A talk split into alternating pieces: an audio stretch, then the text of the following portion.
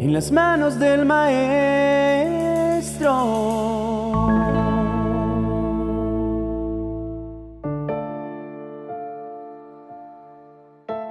Una de las lecciones que me dejó mi padre fue aprender a no generalizar.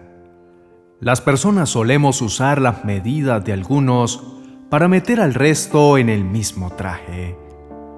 Usamos expresiones tales como son cortados por la misma tijera, para masificar el comportamiento de unos y juzgar a todos por igual, a sabiendas que todos, absolutamente todos, somos diferentes.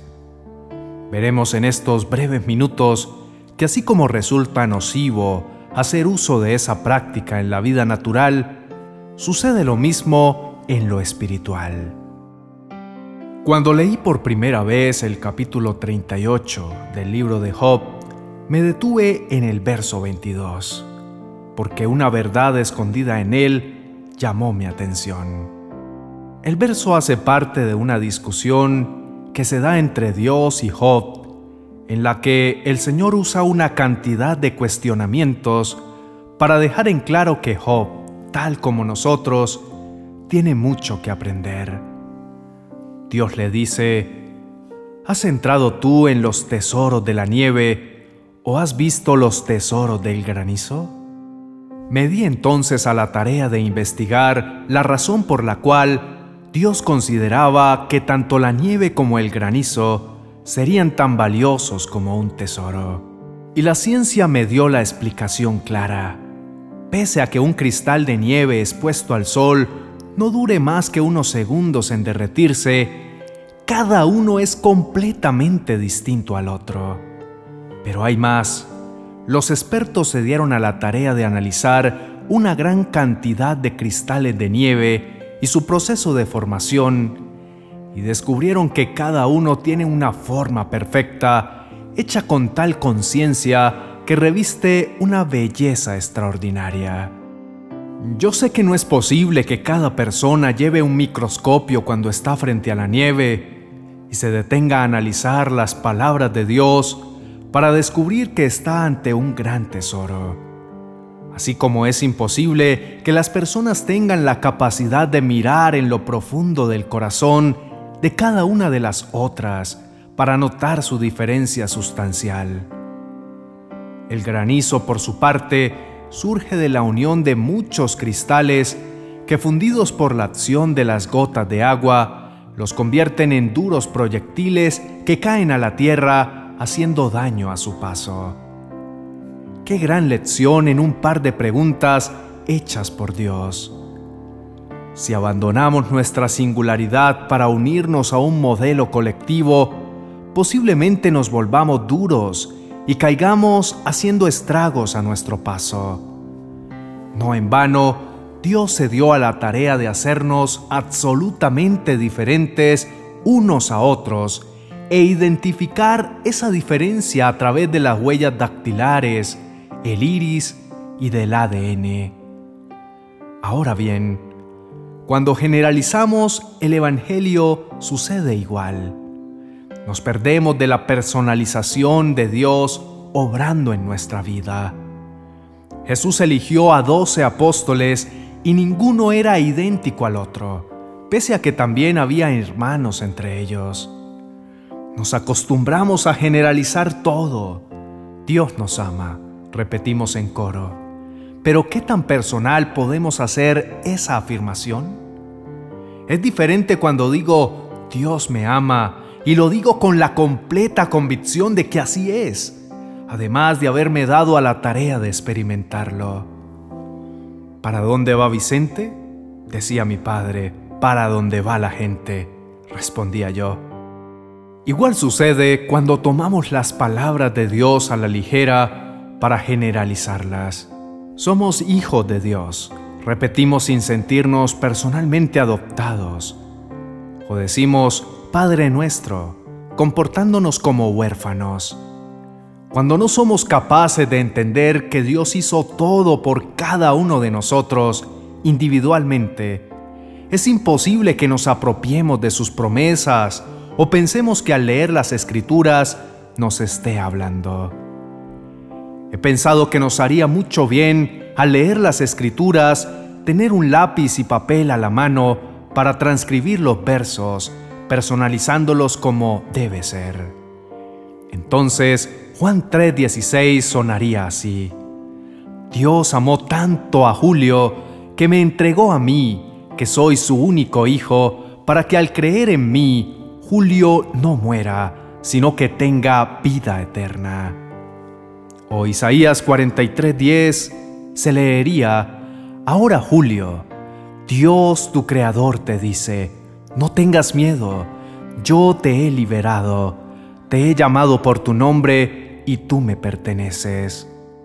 Y Mateo 26, 28 sonaría así. Esto es mi sangre y con ella Dios hace un trato con Julio.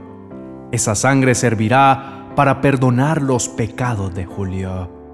Resulta mucho más eficaz y verdadero hacerlo de ese modo, pues todo fue hecho para todos y cada uno de nosotros, de manera colectiva, pero con interés personal pues la generalización nos pone en una fila de espera sin saber a ciencia cierta cuál es nuestra posición o cuánto habrá que esperar para ser atendidos, mientras la personalización nos ubica justo frente a Dios. Dios es un Dios personal, que ama a todos en general, pero trabaja individual y particularmente en el corazón de cada uno. Por lo cual dijo el apóstol Pablo en su carta a los Romanos, capítulo 2, versos 6 y 7.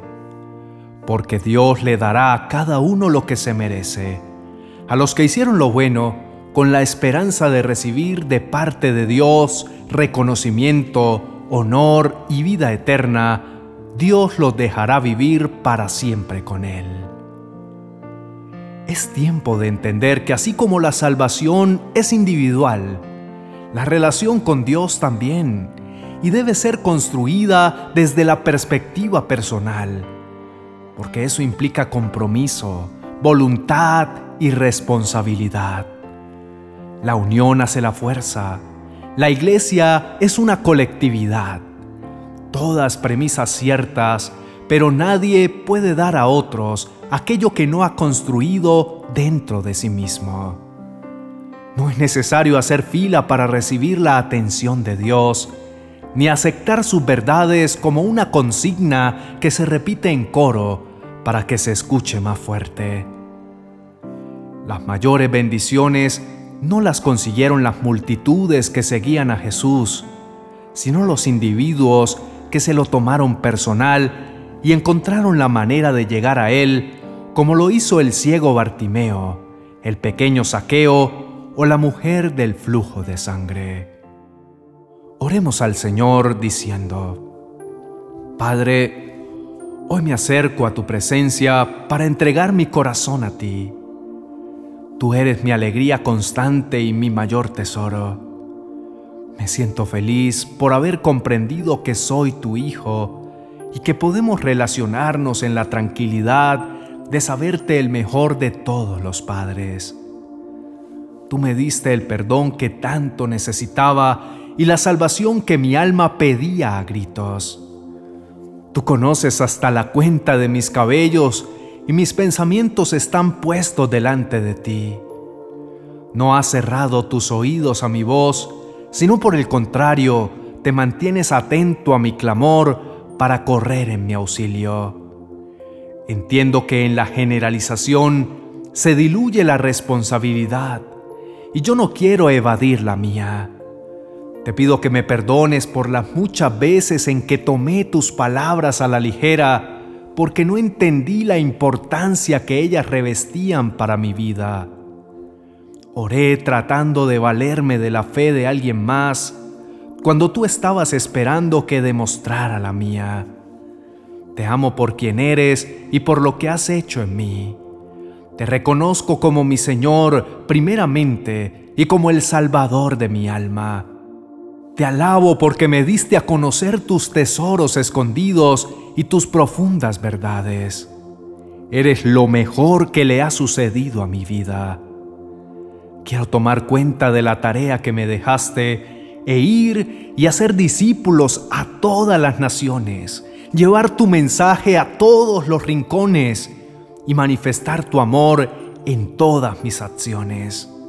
Bendice mi vida, Señor, y permíteme forjar una fuerte relación contigo, de modo que pueda contar mis propias historias, ser el protagonista de mi vida y no un extraño tratando de imitar un modelo impuesto. Gracias Señor, porque fui hecho a tu semejanza, inteligente, capaz, amoroso, pacífico, bondadoso, tolerante y misericordioso. Permíteme reflejar todas esas virtudes en cada uno de los momentos de mi vida. Con amor te lo ruego, en el precioso nombre de mi Señor, y Redentor, Cristo Jesús. Amén y amén.